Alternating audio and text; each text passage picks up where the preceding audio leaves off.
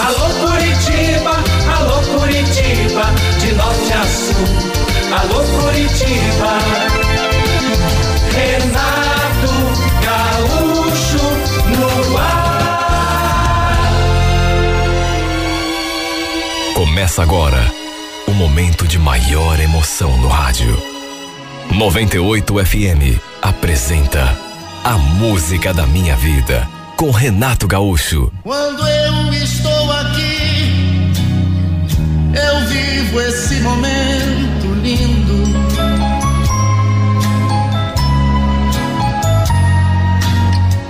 Olhando pra você e as mesmas emoções Eu era sentindo. apaixonado por ele. Desde o comecinho eu gostava do Charles e não era pouco. Antes mesmo de trocarmos o nosso primeiro beijo. Até que depois de um ano de namoro, descobri que ele andava me enganando. Olha, foi um baque tão grande que eu caí e quase não consegui levantar. Um momento difícil, doído. Quando vi beijando outra, meu mundo desmoronou. Brigamos feio. Mais do que isso, terminamos o namoro ali mesmo. Eu sempre deixei muito claro para ele que não admitia traição. Ficamos separados durante quase duas semanas. E durante esse período não teve um dia que ele não tenha me procurado para pedir perdão. Admitia o erro, reconhecia que tinha errado feio e pedia mais uma chance. Eu relutei. Só Deus sabe como eu relutei, porque estava magoada demais. O problema é que quando gosta da pessoa a gente acaba cedendo. E a grande verdade é que depois de algum tempo eu também cedi. Ele tinha me enganado. Ele tinha me traído. A dor ainda era grande. A mágoa era imensa. Mas a gente sempre acaba cedendo quando gosta. Passando por cima do orgulho. E depois de tantos pedidos de perdão, já não suportando mais a distância, eu disse que o perdoava. Na verdade, o que mais contou para eu aceitar seu pedido de perdão foi uma coisa que ele falou. Aliás, não apenas falou, mas cumpriu. Segurando a minha mão, me olhando no fundo dos olhos, ele disse: O que você quer que eu faça para acreditar que eu te amo de verdade? Você quer uma prova? Pois eu vou te provar. Eu vou alugar uma casa e vou te levar para morar comigo. Sabe, eu achei aquilo a maior loucura do mundo. Tanto que não falei nada. Só que no fim, ele realmente cumpriu aquilo que tinha prometido. Alugou uma casa naquela mesma semana e foi até a minha mãe me buscar para conhecer o nosso novo lar. Sabe, aquilo mexeu muito comigo. Quando ele me contou que tinha alugado aquela casinha só pra gente morar, eu cheguei a me desmanchar por dentro de tanta emoção. Acho que foi só naquela hora que eu senti que ele estava sendo mesmo sincero. Ele realmente gostava de mim. Talvez tivesse errado, e errado feio, mas quem não erra nessa vida? Tanto que no fim, depois daquele seu gesto, acabei lhe dando perdão. Até porque, repito, já não estava mais suportando ficar longe dele. O pessoal de casa não concordou muito com a situação. Meus pais, naturalmente, não queriam que eu saísse de casa para ir morar com ele. Até porque todo mundo ficou sabendo da história da traição. Só que eu fiz aquilo que meu coração mandava. O problema foi que, apesar de ter o perdoado, não consegui fazer isso de coração. Perdoei da boca para fora. Mas não consegui esquecer a cena que tinha presenciado. Logo nos primeiros dias, depois que nos mudamos, isso era um pensamento fixo na minha cabeça. Sabe quando você quer tirar uma coisa da mente e não consegue? Às vezes estávamos ali jantando, na mesa, ou conversando, assistindo televisão. Aí eu ficava olhando para ele em silêncio. E aquela cena, ele beijando aquela outra, vinha à minha cabeça com força total. Era inevitável ficar me perguntando quantas vezes aquilo tinha acontecido. Não é que eu tivesse perdido a confiança nele, mas simplesmente não consegui esquecer a cena, de modo que sempre ficava aquela pontinha de desconfiança no ar. E quando a gente brigava, eu invariavelmente jogava na cara dele a traição. Ele mesmo falava: Meu Deus do céu, Vanessa, de novo com isso? Será que não dá para mudar o disco? Será que cada vez que a gente brigar, discutir ou conversar, você vai me atirar isso na cara? E ele tinha razão. Volta e meia, eu me pegava remoendo, lembrando daquela cena. Sem contar que, repito, bastava uma discussão qualquer e aquilo já vinha na minha cabeça. Era a primeira coisa que eu falava. Eu simplesmente não conseguia esquecer. Quando completamos oito meses morando ali, novos vizinhos se mudaram para a casa do lado. Era uma família grande, seis irmãos. E um dentre esses seis mexeu comigo de um jeito que não deveria acontecer. No dia em que eles se mudaram, o Charles, querendo fazer a política da boa vizinhança, ofereceu ajuda. E eu também acabei indo lá dar uma mãozinha. Acabou rolando uma troca de olhares tão intensa entre nós que eu simplesmente não consegui nem explicar. Mesmo que não quisesse admitir a mim mesmo, mas me senti atraída demais por aquele rapaz, desde o primeiro instante. Com o tempo, a gente foi se conhecendo.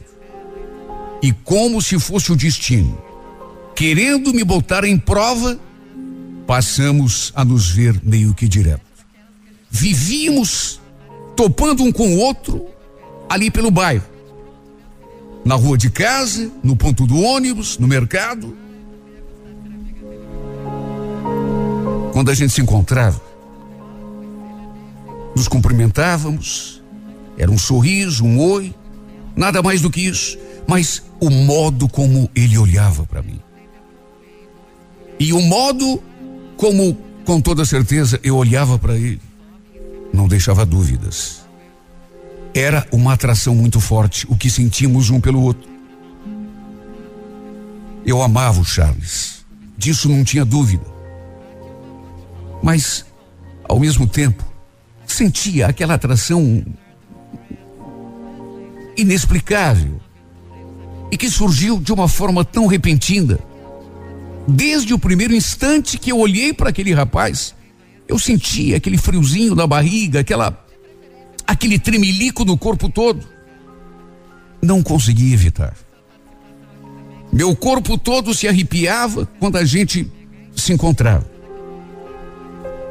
Tudo isso começou a me deixar tão confusa, tão desorientada, que eu não sabia mais o que pensar.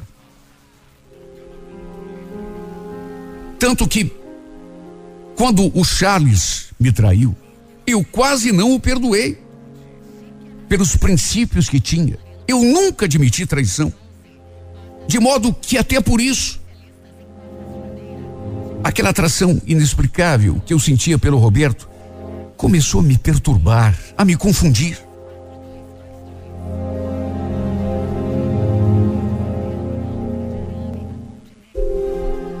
Um dia, nos encontramos na calçada.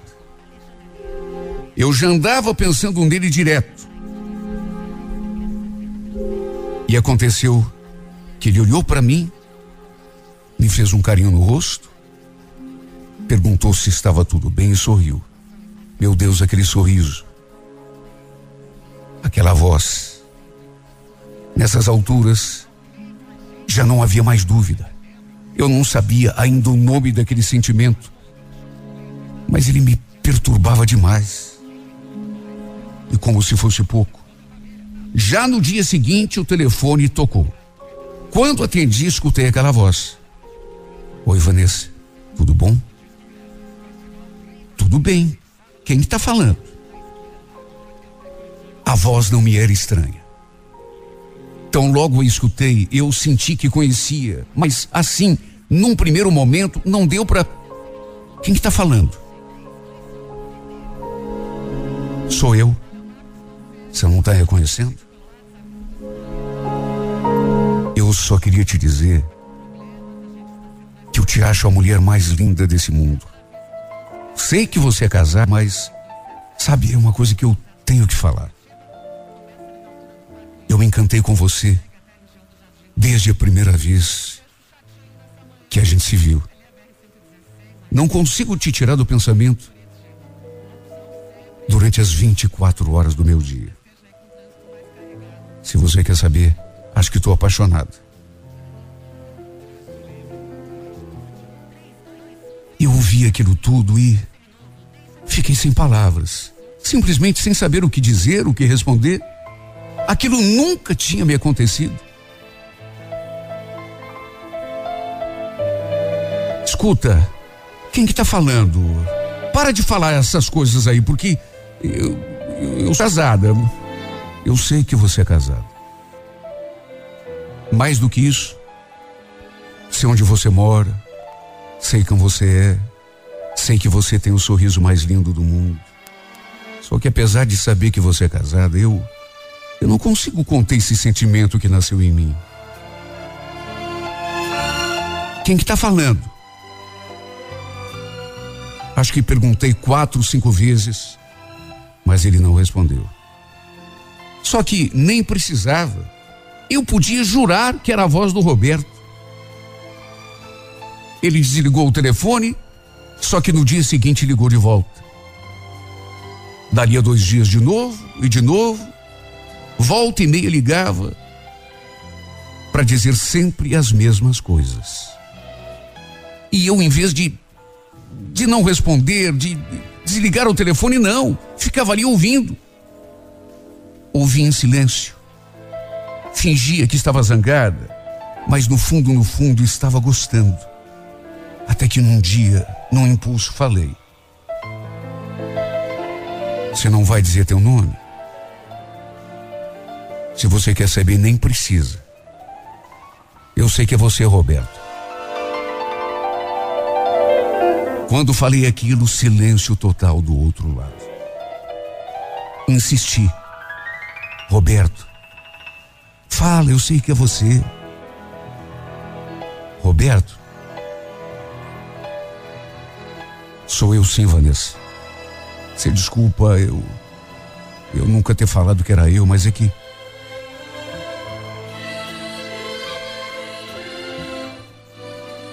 Mais uma vez pedi que ele parasse de ligar.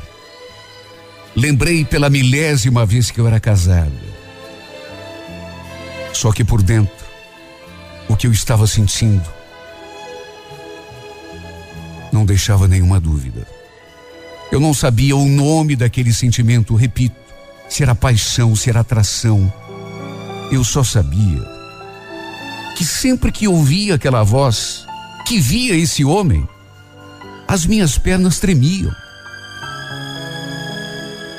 Eu dizia que era casada, que era para ele parar com aquilo, só que no fundo, o que eu queria era exatamente o contrário. Cheguei a ameaçar contar tudo pro Charles, se ele ligasse de novo. E no fim, fingindo que estava brava, ainda bati com o telefone na sua cara. Fiz aquilo que devia fazer na minha condição de mulher casada. Mas não era aquilo que eu queria. O que eu queria era coisa muito diferente. Pedi que ele não ligasse mais, só que por dentro, o que eu queria é que ele voltasse a ligar, que ele voltasse a dizer todas aquelas coisas bonitas. E realmente aconteceu exatamente assim, porque foi bater o telefone e dali a 30 segundos, ele ligou de volta. Pelo amor de Deus, Roberto, para de ligar para mim. As minhas mãos tremiam segurando o telefone. Quando ele pronunciou meu nome e pediu que eu não desligasse, que escutasse o que ele tinha para falar até o fim, eu hesitei, mas no fim acabei atendendo ao seu pedido. Vou te dizer o que já disse várias vezes, mas não sei se você não acredita ou se você não quer acreditar. Estou apaixonado por você. Por mais que você diga que é comprometida, por mais que você diga que eu não devo ligar, eu não consigo me segurar. Eu estou sentindo uma coisa tão forte, tão intensa, que as minhas mãos vão direto no telefone e, mesmo sabendo que não devo, eu te ligo. Eu só queria que que você aceitasse o meu convite da gente se encontrar em outro lugar, só para conversar. Juro por Deus. Não vou negar que minha vontade era de aceitar. Só que de que jeito, meu Deus? De onde eu tiraria coragem? E o pior é que ele começou a insistir. Ligava todos os dias, direto. E a cada dia me dizia que estava mais e mais apaixonado, que não conseguia me tirar da cabeça um segundo sequer. E não adiantava eu pedir para ele parar porque ele não parava. Não adiantava bater o telefone na sua cara, porque ele logo ligava de novo. Não adiantava sequer dizer que gostava do meu marido. Não adiantava nem eu ameaçar contar tudo para Charles. Ele simplesmente não desistia. E o pior é que não desiste até hoje. E se eu disser que não gosto, quando escuto a sua voz. E se eu disser que não gosto quando ouço ele repetir que eu sou a mulher mais linda do mundo, que ele está apaixonado por mim, eu estaria mentindo.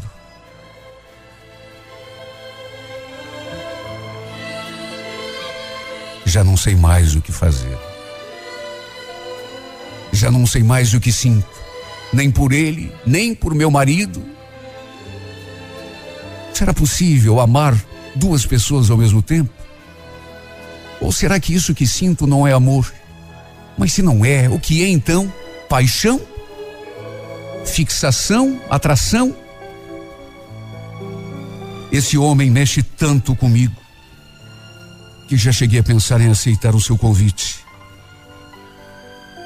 para a gente se encontrar fora daqui e conversar. No fundo, eu sei que se isso realmente acontecer, não vamos apenas conversar. Se ele quiser me beijar, sei que não vou ter forças para impedir. Porque no fundo, no fundo, sinto essa vontade também. O problema é que, repito, nunca admiti traição.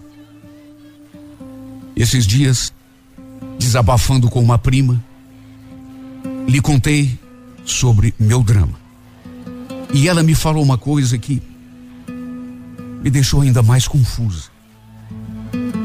Olha, se eu fosse você, Vanessa, eu deixava rolar, viu? O Charles não te traiu também? Então, se ele pisou na bola com você, por que, que você não tem o mesmo direito?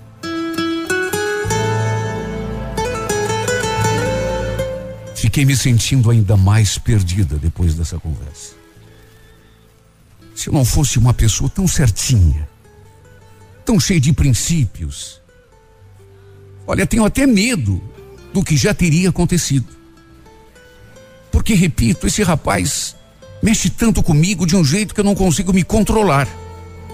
Às vezes, eu o vejo aqui, da minha janela, e meu coração já começa a bater descompassado.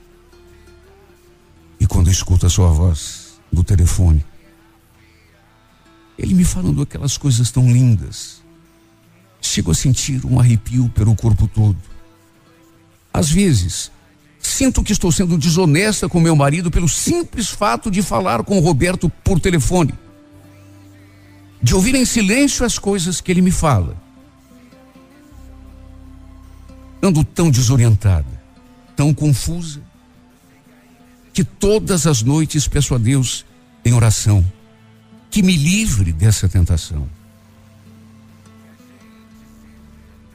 Mas quando o telefone toca e eu reconheço a sua voz, tem uma força que que segura a minha mão, que me impede de desligar o telefone. E eu fico ali ouvindo aquelas coisas que nunca nenhum homem do mundo me disse, de um jeito que nem meu marido jamais falou. E eu fico de olhos fechados, ouvindo a sua voz, me dizendo aquelas coisas que toda mulher sonha ouvir da boca de um homem. Você é tão linda. Você sabe que eu fico pensando em você todos os segundos do meu dia.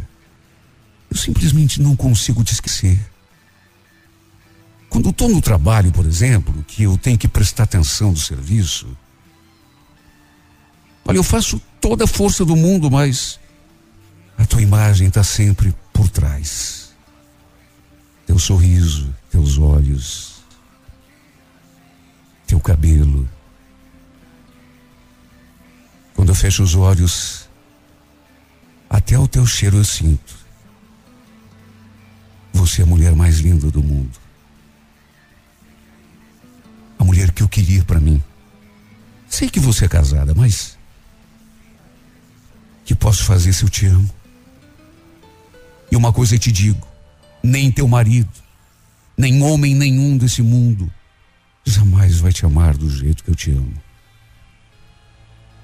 Meu Deus, como resistir a um homem assim? Como resistir ouvindo coisas assim? Tento me segurar, me convencer de que não devo, de que não é para mim, de que preciso me manter a mesma mulher honrada que sempre fui. Mas e forças, meu Deus? Cadê força?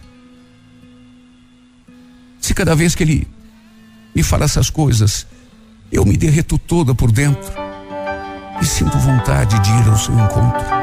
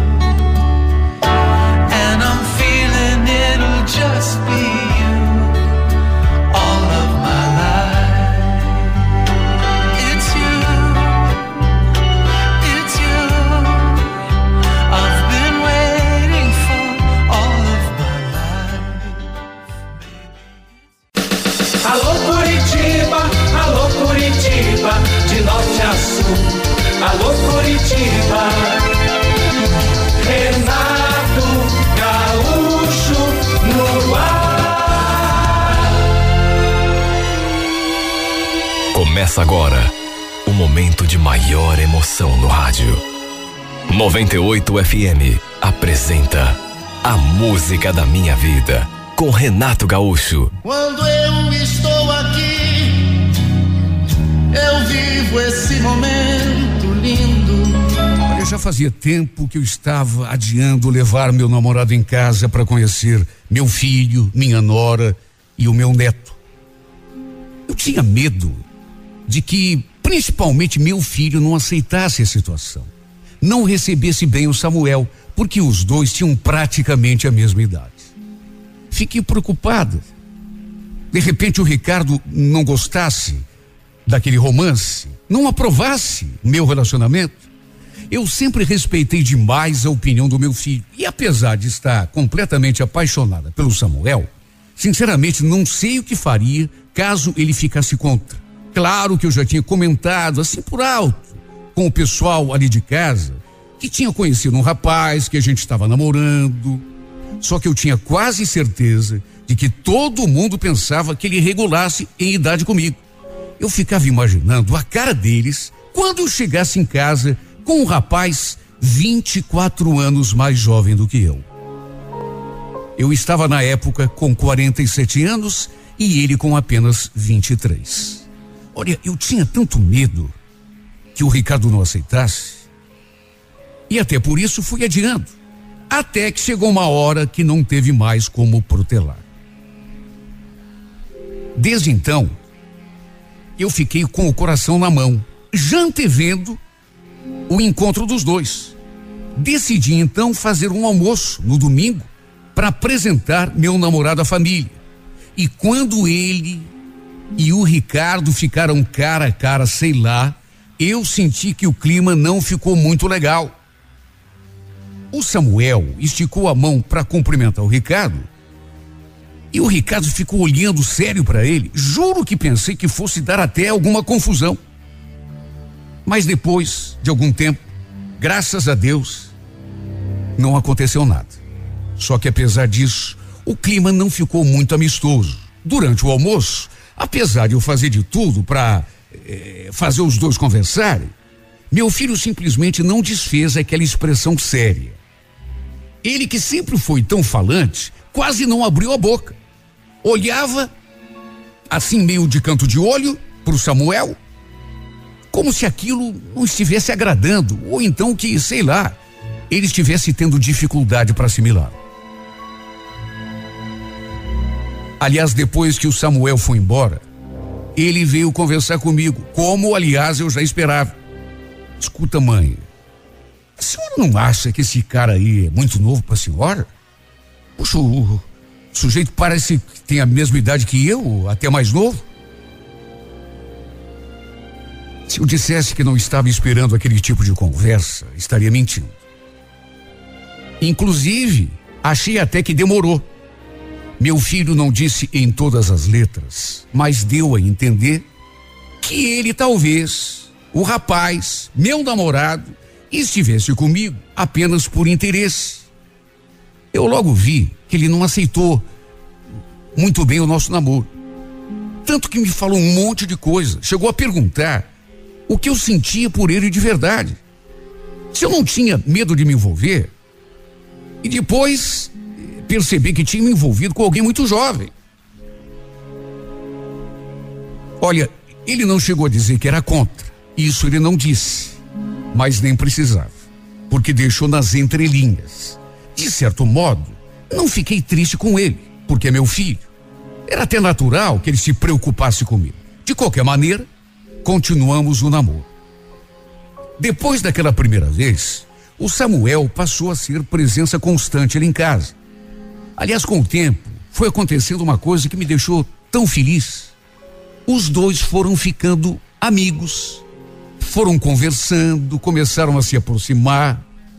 Isso me deixou menos preocupado. Dava gosto quando no domingo cedo o Ricardo vinha me falar aquilo. Manhê, liga pro Samuel. Fala para ele que eu vou botar uma cadinha do fogo passar. Ah, fala que a cerveja é por conta dele hoje, viu? Claro que isso me deixava feliz. Era tão bom ver que os dois estavam se entendendo. Aliás, Talvez pelo fato de terem praticamente a mesma idade, isso acabou contribuindo para eles ficarem amigos. Por sorte, torciam para o mesmo time. Às vezes, iam até juntos ao estádio. Claro que eu não gostava de ser trocado. Tipo, eles irem ao jogo e eu ficar sozinha. Mas como ele estava com o meu filho, por mim estava tudo bem. Eles iam para o estádio e eu ficava em casa com a minha nora e o meu neto. Repito, eu não me importava pelo simples fato do Samuel estar com o meu filho. Quem não gostava muito era a minha nora. Para resumir, depois de alguns meses, acabamos dando um passo além e eu convidei o Samuel para vir morar na minha casa. Ele já passava o final de semana ali comigo mesmo, de modo que não custava nada se mudar de uma vez por todas. Claro que antes de tomar essa decisão, pedi permissão. Não ia botar outro homem ali em casa para morar comigo de vez antes de conversar com ele. Para minha alegria, meu filho não se opôs. Repito, depois de algum tempo, os dois ficaram amigos. Dava até gosto de ver. O problema foi que depois de um quatro ou cinco meses, nós ali vivendo já como marido e mulher, começou a acontecer uma coisa que de certo modo me aborreceu um pouco. Um sábado, por exemplo, os dois chegaram quase três horas da madrugada em casa. Saíram à tarde com a desculpa de que iam até o bar tomar uma cerveja e simplesmente ficaram por lá. Quer dizer, pelo menos foi isso que disseram. Que tinham ficado no bar até aquela hora. Não gostei, mas também não discuti, nem procurei dar tanta importância. Relevei, digamos assim. O problema foi que isso passou a ser uma coisa constante. Depois daquela primeira vez, eles pegaram gosto. Apesar de tudo, eu procurava ser compreensivo. Sentia ciúme do Samuel, claro que sentia. Mas por saber que eles estavam juntos, ficava mais tranquilo. Claro que ele não ia fazer nada que me magoasse com o meu filho por perto. Só que a minha nora não aceitava essa situação. Quebrava o pau com o Ricardo quando os dois entravam pela porta. Olha, tinha noites que em vez de ir dormir, ela ficava ali na sala esperando o meu filho chegar. Dali do quarto, eu escutava a discussão. Um dia o Samuel chegou a falar: Nossa, mas como esquentada essa mulher do Ricardo, hein? A gente não estava fazendo nada de errado. Só estava lá tomando uma cerveja, jogando um carteado. Olha, eu só olhava para ele nessas horas. Mas não fazia nenhum comentário. Minha vontade, na verdade, era de dizer que eu também me importava. Sim, porque apesar de não falar nada, de não cobrar, pelo menos não abertamente, é claro que eu também não gostava. O fato é que meu filho e a minha nora passaram a brigar direto. Ao contrário de mim, a Priscila era mais estourada. Quando estávamos sozinhas em casa, ela metia o pau do Samuel. Falava que tudo era culpa dele, que ele é que estava levando o Ricardo para um mau caminho. Que antes o Ricardo não fazia aquilo, não era de sair. E ainda falava que eu também era uma boba, que não falava nada que o Samuel fazia o que queria e eu aceitava tudo numa boa. Olha, eu me sentia paralisado. Não sabia que partido tomar. Ficava sem saber o que fazer.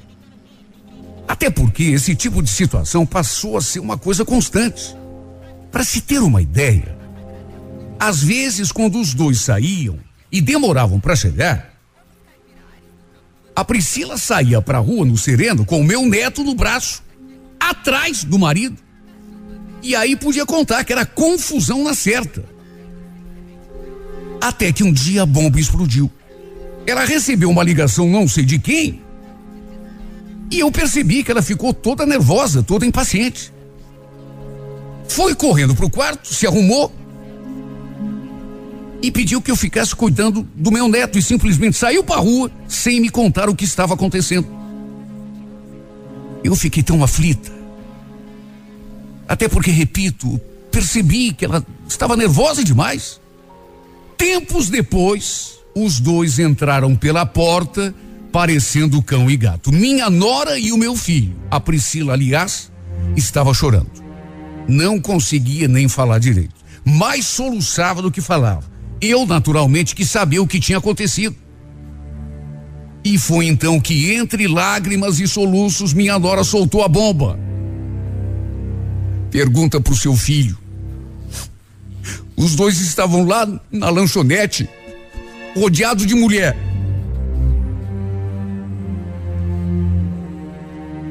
Meu filho tentou se defender, mas cada vez que ele abria a boca, a Priscila ficava ainda mais nervosa.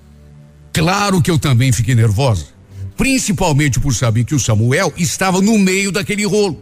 Segundo a minha nora, ele e o meu filho estavam acompanhados de duas mulheres, não sei em qual lanchonete.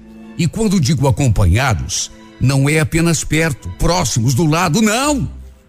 Segundo ela, estavam atarracados com as duas sirigaitas, no maior chamego.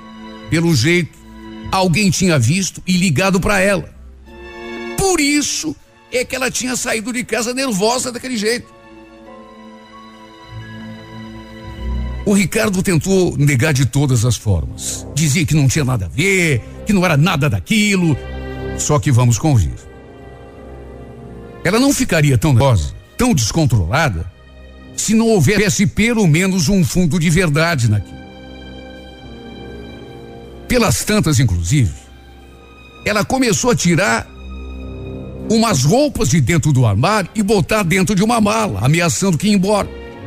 E cada vez que o Ricardo se aproximava, pedindo que ela pensasse melhor, que não fizesse aquilo, ela ficava mais nervosa ainda. Falava alto, gritava.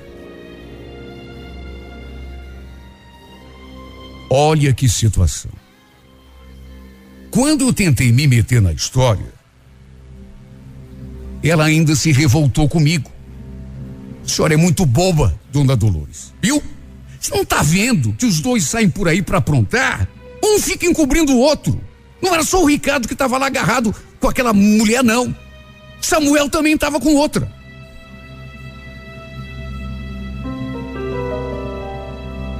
Olha só, Deus sabe como eu fiquei.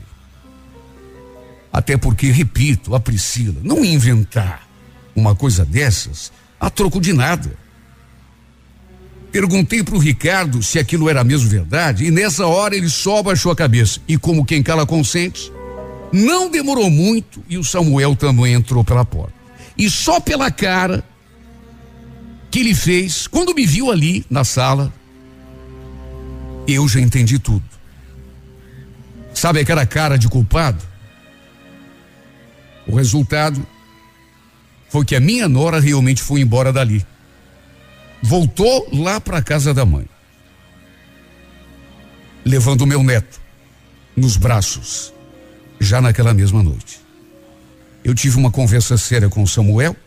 Num primeiro momento ele tentou negar, falou que não tinha nada a ver, mas depois acabou reconhecendo que realmente estavam os dois lá na lanchonete com as tais mulheres, fazendo nada, segundo ele, mas ainda tentou jogar a culpa nas costas do meu filho. Só que o Ricardo escutou e se meteu no meio. E entregou o Samuel de bandeja para mim. Até que no fim de tudo, não sei o que mais doeu. Se foi saber que o Samuel estava me enganando, ou descobri que ele fazia isso com o encobrimento do meu próprio filho. Os dois saíam juntos, se metiam com outras mulheres na rua e um encobriu o outro. O Samuel encobria as puladas de cerca do Ricardo? Até aí tudo bem. Agora, meu próprio filho encobrir a safadeza do outro, olha para mim, foi demais. Aquilo me doeu tanto, mas tanto. Os dois tinham praticamente a mesma idade, se tornaram amigos, viviam saindo juntos e eu nunca me preocupei. Afinal de contas, os dois estavam juntos, na minha cabeça.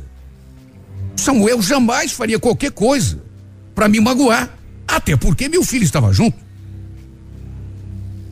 Pelo menos era o que eu pensava. Aí de repente, descubro que não era nada daquilo. tudo aquilo que eu achava impossível estava acontecendo debaixo do meu nariz. Só eu sei o tamanho da minha decepção com os dois. Um porque me traiu, me enganou, o outro porque encobriu. Naturalmente que foi o fim do nosso caso de amor.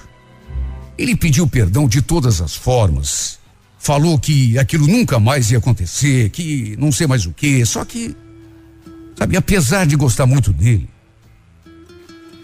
e não exagero se disser que o amava, porque amava mesmo. Meu Deus, como que eu ia confiar nesse homem de novo? Confiança é coisa muito séria. Minha relação com meu filho também ficou abalada e nem podia ser diferente. Ele também pediu desculpas, reconheceu que tinha errado e, por ser meu filho, no fim, acabei perdoando. Afinal de contas, mãe é mãe. Pelo menos ele e Priscila acabaram se acertando depois. Pelo menos isso. Não foi fácil, mas no fim os dois voltaram às boas. Quem acabou sozinha fui eu. Mas quem sabe tenha sido até melhor assim. Por conta da diferença de idade, sabe Deus até quando ia durar o nosso romance? Eu já estava com 47 anos, enquanto ele só tinha 23. Dali a cinco, eu estaria com 52, enquanto ele teria só 28 estaria no auge da juventude. É duro reconhecer isso, mas eu já seria praticamente uma velha, enquanto ele não teria nem 30 anos ainda. Claro que estou sofrendo. E como poderia ser diferente, meu Deus? Mas quem sabe tenha sido melhor assim. Pelo menos é disso que estou tentando me convencer. Não dizem que o tempo é o melhor remédio para tudo? Não demora e eu sei que essa dor vai passar. Até lá. Bom, até lá fazer o quê? Não me resta alternativa a não ser chorar. Passar as minhas noites em claro, lembrando dos tempos em que éramos felizes juntos. Ou pelo menos eu pensava que éramos. Tem hora que não nego, me dá uma vontade de, de passar uma borracha em cima de tudo, de engolir esse meu orgulho, e procurar por ele. Só que no fim, acabo me resignando. Até porque, numa hora dessas, ele já deve estar até com outra pessoa. Claro que ele não ia ficar sozinho por muito tempo. É jovem, é bonito. Por isso, acabo sempre me resignando, acreditando que o melhor mesmo é deixar o tempo passar, para ver se esqueço. Uma hora ou outra, eu sei que essa dor vai passar. A saudade vai enfraquecer. E eu vou acabar superando tudo isso. Até porque, que outro remédio existe, meu Deus, se não esse? Tentar esquecer. Quem sabe a vida me sorria de novo. Pelo menos é disso que tento me convencer. Que me resta nessa altura? Se não tenho coragem de procurá-lo, até porque tenho medo e porque sei que, na verdade, foi melhor assim? Que mais posso fazer do que ficar aqui curtindo a minha saudade, sentindo a sua falta, suspirando todas as noites por esse homem que infelizmente, apesar de amar, eu sei que nunca será meu.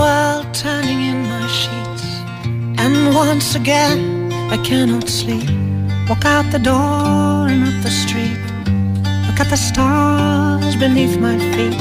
Remember rights that I did wrong. So here I go. Cause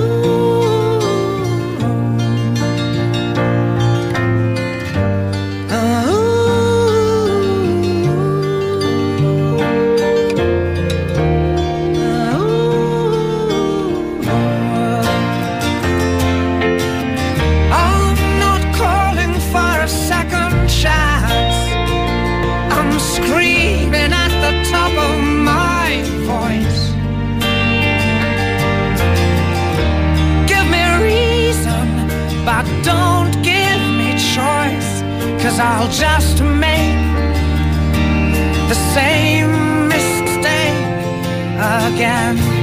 Ooh.